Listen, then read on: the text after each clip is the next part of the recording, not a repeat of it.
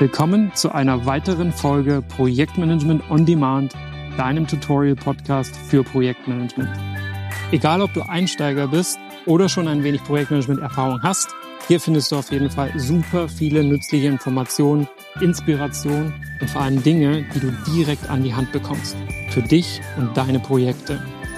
Hier erfährst du Folge für Folge, Thema für Thema, worauf es im Projekt ankommt, wie Projektmanagement richtig Spaß machen kann und wie du andere in deinem Team dafür begeisterst. Mein Name ist Chris Schiebel. Ich habe mittlerweile über 15 Jahre Projektmanagement-Erfahrung in den verschiedensten Branchen und auf zwei Kontinenten sammeln dürfen und bin mittlerweile als Trainer, Coach und auch Berater im Bereich Projektmanagement unterwegs. Dabei unterstütze ich Unternehmen, genau wie Einzelpersonen, wie sie bessere und vor allem zeitgemäße Wege finden, erfolgreich Projekte zu managen. Und nun wünsche ich dir ganz viel Spaß. Los geht's. In den nächsten beiden Folgen wird es um Anforderungen gehen, also den Bedarf deines Kunden. Heute in Teil 1 geht es darum, wie du diesen überhaupt erkennst und systematisch erfassen, strukturieren und dokumentieren kannst. Ich beginne mit den Anforderungen und nicht etwa dem Zeitplan oder Stakeholder Management, weil diese den Grund beschreiben, warum und für wen dein Projekt überhaupt ins Leben gerufen wurde. Das gibt dir auch schon Aufschluss darüber, woher die Anforderungen zu Beginn kommen, nämlich von deinem Auftraggeber und Kunden. Jetzt könnten wir also reinspringen und eben diese nach ihren Erwartungen, dem Bedarf und Wunschkriterien befragen und bis wann diese in welcher Form benötigt werden. Ich möchte aber, dass wir gemeinsam zunächst einmal einen Schritt zurücktreten, hauptsächlich um genau zu verstehen, wonach wir denn eigentlich fragen sollen. Denn Frage an dich, was für verschiedene Anforderungen kann es denn überhaupt geben? Mitunter hast du schon mal von funktionalen und nicht funktionalen Anforderungen gehört. Funktional, das wären also die Dinge, die das Produkt oder die Dienstleistung, die mit dem Projekt erstellt werden, können sollen. Nicht funktionale Anforderungen würden beschreiben, wie das Produkt oder die Sache beschaffen ist oder welchen Normen und Standards sie entsprechen soll. Doch es gibt sogar noch eine Ebene darüber. Vielleicht hast du schon mal von Basismerkmalen, Leistungsmerkmalen und Begeisterungsmerkmalen gehört. Ich gebe zu, da streifen wir gleich mehrere Gebiete auf einmal. Die Frage der Technik, also welche Leistung verspricht sich der Kunde zu erhalten, genau wie die Frage des Marketings, was löst Begeisterung beim Kunden aus? Doch ganz simpel, dazu gibt es ein tolles, sehr einfaches Modell, wie du das leicht auf einem Blatt übersichtlich erfassen und darstellen kannst. Für dich, deinen Kunden, dein Projektteam. Hast du Lust, dass wir uns das mal genauer anschauen? Dann los. Schnapp dir wieder Zettel und Stift, denn hier kommt das Modell. Später nimmst du einfach genau das mit in dein Projekt und lässt dich dafür feiern. Wir starten mit zwei Achsen, X und Y, die sich beide mittig kreuzen und so entstehen dann vier gleich große Felder. An die Y-Achse, also die Senkrechte, schreibst du bitte Zufriedenheit. Klar, ganz oben ist sie hoch, ganz unten ist sie niedrig, beziehungsweise der Kunde unzufrieden. An die X-Achse, also die waagerechte horizontale, schreibst du Erfüllung der Anforderungen. Ganz rechts sind sie zu 100 Prozent erfüllt, ganz links verfehlt. Die Leistungsmerkmale sind nun die, die der Kunde und oder der Auftraggeber explizit formulieren. Hier gilt eine sehr einfache Logik. Je näher du dran bist an dem, was sich der Kunde wünscht und gefordert hat, desto zufriedener wird er oder sie sein. Um das zu symbolisieren, kannst du von links unten nach rechts oben eine Linie zeichnen, die durch die Mitte geht, wo sich X- und Y-Achse schneiden. Schau sie dir ruhig nochmal an. Die Logik ist simpel und bestechend. Je mehr von links nach rechts der Erfüllungsgrad der an dich und dein Team gestellten Anforderungen zunimmt, desto zufriedener wird dein Kunde sein. Daher der lineare Verlauf. Machen wir ein Beispiel. Dein Kunde wünscht sich im nächsten Sommer gerne eine bestimmte Geschmacksrichtung seines Lieblingsgetränks sagen wir Ananas Kokos. Das passt super zu Sommer und Sonne. Kannst du das im Sommer liefern? Jackpot. Der Kunde wird sie kaufen, sich freuen, wie toll du seinem Wunsch nachgekommen bist und zufrieden die Anforderungen als erfüllt betrachten. Lieferst du kein Ananas-Kokos, sondern sagen wir Sanddorn, wird dein Kunde eher unzufrieden sein. Hatte er sich doch klar und unmissverständlich für Ananas-Kokos ausgesprochen. Genau dasselbe passiert, wenn du erst im Herbst lieferst, weil im Sommer, als dein Kunde das eigentlich wollte, schlichtweg nichts da war. Widmen wir uns jetzt den Begeisterungsmerkmalen und schauen, wo diese im Diagramm zu verorten sind. Nehmen wir an, dein Kunde mag Sanddorn, aber tatsächlich, und du findest es im Gespräch heraus, als du nebenbei fragst, was für ihn noch so zu Sommer und Sonne passt, und er plötzlich anfängt zu schwärmen vom Vanilleeisbecher auf Hiddensee. Hier ist deine Chance, ihn von den Socken zu hauen. Lieferst du jetzt Ananas Kokos und dazu eine kleine Probierpackung Sanddorn? Bam! So läuft Begeisterung. Explizit hat er es nie gefordert, aber weil du richtig zugehört hast, schlägt die Probepackung ein wie eine Bombe. Und nun kauft er beides und fühlt sich abwechselnd wie in der Karibik mit Ananas Kokos oder wie im letzten Sommerurlaub auf Hiddensee mit Sanddorn. Je besser du den Kunden kennst, desto größer ist deine Chance, ihn so richtig vom Hocker zu hauen. Schauen wir auf das Diagramm und wo du das verorten würdest. Auf der Y-Achse, der senkrechten, ganz oben würde ich sagen, absolut und auf der X-Achse tendenziell links, denn im Prinzip hat das dein Kunde ja explizit nie gefordert. Und hier lauert auch die Gefahr. Es gibt keine Garantie, dass der Kunde bereit ist, dafür Geld auszugeben. Stellt euch also darauf ein, dass der Kunde begeistert ist, ihr aber nicht mehr von ihm verlangen könnt als den regulären Preis. Zumindest nicht direkt. Wenn er dann die köstliche Probepackung zum Anlass nimmt, künftig sein Lieblingsgetränk auch als Sanddorn-Geschmack zu kaufen, habt ihr ein super Geschäft gemacht. Ananas Kokos deshalb teurer zu verkaufen, das wird er jedoch eher nicht einsehen. Jetzt haben wir noch die Basismerkmale. Hier wird es tricky. Warum? Die Basismerkmale sind die, die der Kunde in der Regel nicht äußert, aber sehr wohl fordert. Sie sind sozusagen implizit. Sie müssen nicht extra besprochen werden, zumindest nicht aus Sicht des Kunden. Und das ist genau der tricky Part. Er hört sie nicht, der Kunde beschreibt sie nicht. Er oder sie erwartet sie einfach blind. Und ihr könnt keine Gedanken lesen. Die Gefahr ist also groß, dass ihr diese nicht erkennt oder verfehlt. Und so ergibt sich, dass die Basismerkmale ganz unten rechts in eurem Diagramm einzusortieren sind. Selbst wenn ihr diese zu 100 Prozent erfüllt, sind sie für euren Kunden so selbstverständlich, dass sie zu keiner großen Zufriedenheit oder gar Begeisterung führen werden. Im Gegenteil, sind sie nicht erfüllt, gibt es garantiert vor Unzufriedenheit zerknirschte Gesichter. Bleiben wir beim Beispiel des Lieblingsgetränks unseres Kunden für den kommenden Sommer. Er will Ananas Kokos. Klar, verstanden. Was er nicht sagt, ist, dass das Getränk auch weiterhin dieselbe Verpackungsgröße haben soll. Sagen wir 0,33 Liter. Nach dem Gespräch stellt ihr im Werk fest, dass alle 0,33 Liter Linien ausgelastet sind.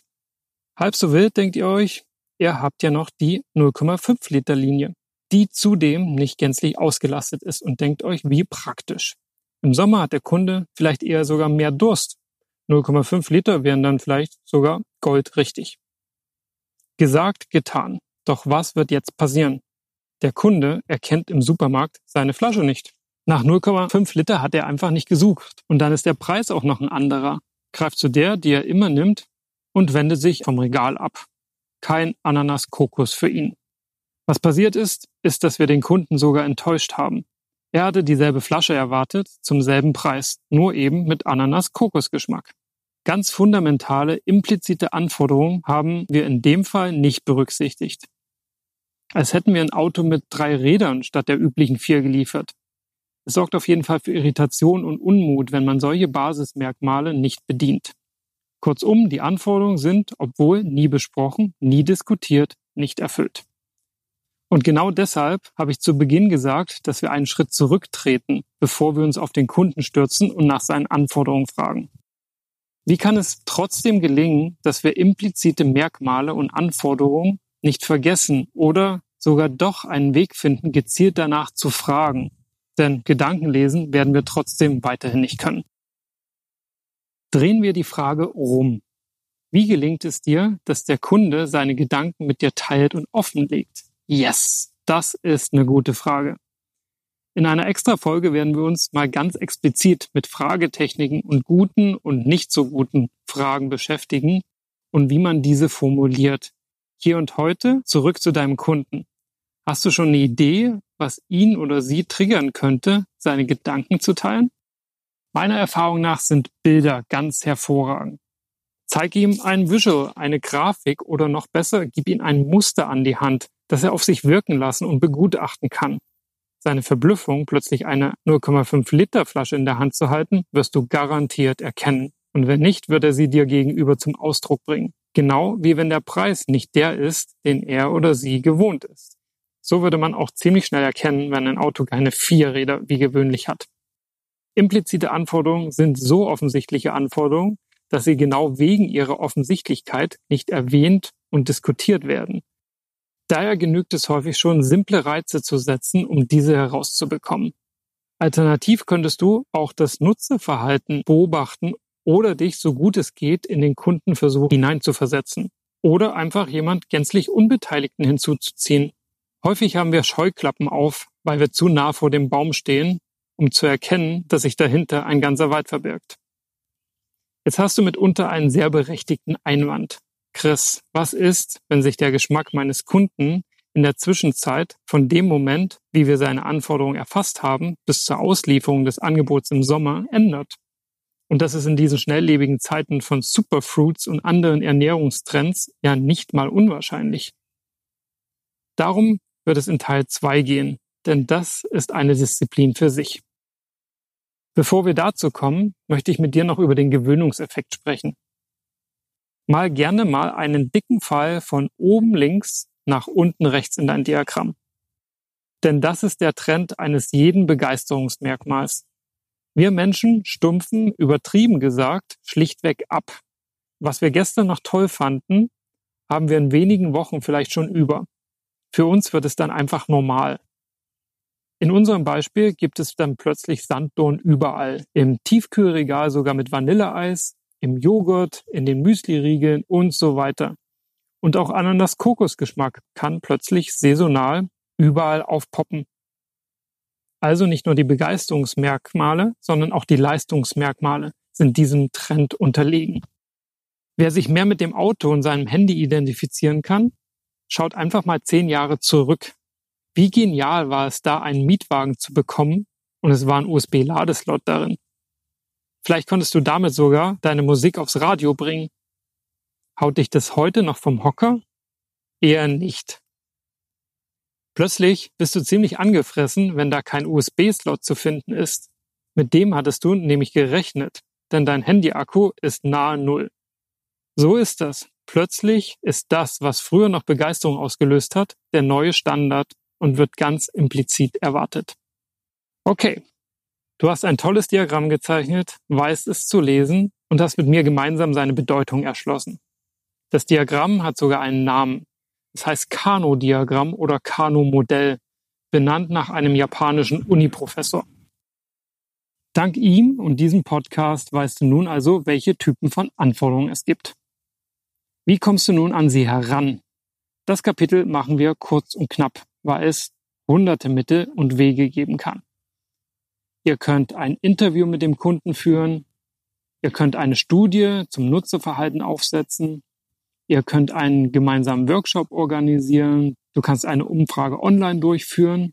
Dir fallen womöglich viel mehr Wege ein, als ich hier jemals auflisten kann. Widmen wir uns also noch mehr im Detail der Frage, wie du diese nun strukturiert erfassen kannst. Das einfachste ist sicher, du nimmst dir das Kano-Diagramm und ein paar Post-its und trägst sie dort ein. Das macht zum Beispiel super Spaß in einem Workshop mit dem Kunden zusammen. Du kannst auch eine Liste anlegen und schreibst sie alle untereinander weg auf. Im Agilen beginnt man so seinen Backlog zu füllen. Und das machst du erstmal unabhängig davon, wer bis wann was macht. Trag erstmal alle Anforderungen ein. Das ist Spalte Nummer eins. Spalte Nummer zwei könnte der Wert sein, den diese Anforderung später für deinen Kunden liefert. Beispielsweise kannst du hier zwischen 1 und 100 Punkte vergeben. Spalte 3 könnte der Aufwand sein. Wieder entweder auf einer Skala von 0 bis 100 oder gleich in geschätzten Stunden oder Tagen. Worauf das hinausläuft? Du merkst schon, durch diese Extraspalten findet eine Art von Bewertung statt. Und danach kannst du dann die Anforderungen sortieren und eine Reihenfolge festlegen, in der du die Dinge abarbeiten möchtest. Füg gerne auch noch eine vierte Spalte hinzu, wenn das für dich hilfreich ist, um die logischen Abhängigkeiten zu erfassen. Dass also Zeile 3 vor Zeile 4 kommen muss, weil sonst an 4 nicht gearbeitet werden kann. Spannend wird es, wenn die Liste immer länger und länger wird und sich damit auch die Abhängigkeiten stapeln. Hier macht es dann sogar Sinn, Netzpläne zum Beispiel im Visio oder mit einer Mindmap zu erstellen. Damit du mit der Menge und Komplexität auch besser umgehen kannst, helfen dir Kategorien. Sagen wir in unserem Beispiel gibt es die Kategorie Inhalt, wo sich der Geschmack wiederfindet oder auch Verpackung, wo sich Art und Größe der Verpackung wiederfinden oder auch Vermarktung, wo sich Preis und Aufdruck und Platzierung im Regal wiederfinden. Und sollten diese nicht alle gleichzeitig erfüllt werden können, priorisiert. Beispielsweise Geschmack an eins, Preis an zwei, Menge an drei. Das Wichtigste an all dem ist, egal welches Tool du benutzt, mach die Anforderungen transparent. Visualisiere sie für dich, dein Team, deinen Kunden. So lässt sich leicht essentielles Wissen zum Kern des Projektes teilen und basierend darauf werthaltige Diskussionen führen, genau wie wichtige Entscheidungen zu treffen. In den Show Notes dieser Podcast-Folge findest du neben dem Kano-Modell auch eine Vorlage, wie ein Backlog aussehen könnte. In Teil 2 widmen wir uns nun der Frage, wie du Anforderungen sauber formulierst und diese über den Zeitverlauf steuerst. Also mit Änderungen umgehst und mit den Dokumenten arbeitest, die du nun erstmalig angelegt hast. An der Stelle sage ich wieder recht herzlichen Dank und spreche mein Angebot an dich aus, Schreib mir bei LinkedIn oder via E-Mail an chris.pm-botschaft.com oder such mich bei Google. Da kannst du auch gleich einen Termin mit mir vereinbaren für den Fall, dass du über deine individuellen Herausforderungen im Projekt sprechen möchtest. Ansonsten viel Erfolg mit den Vorlagen, viel Spaß beim Anwenden, Erkenntnisse und wahrem Wissen sammeln. Ich freue mich, wenn du bei der nächsten Podcast-Folge auch wieder dabei bist. Danke fürs Zuhören und auf bald. Keep on rocking.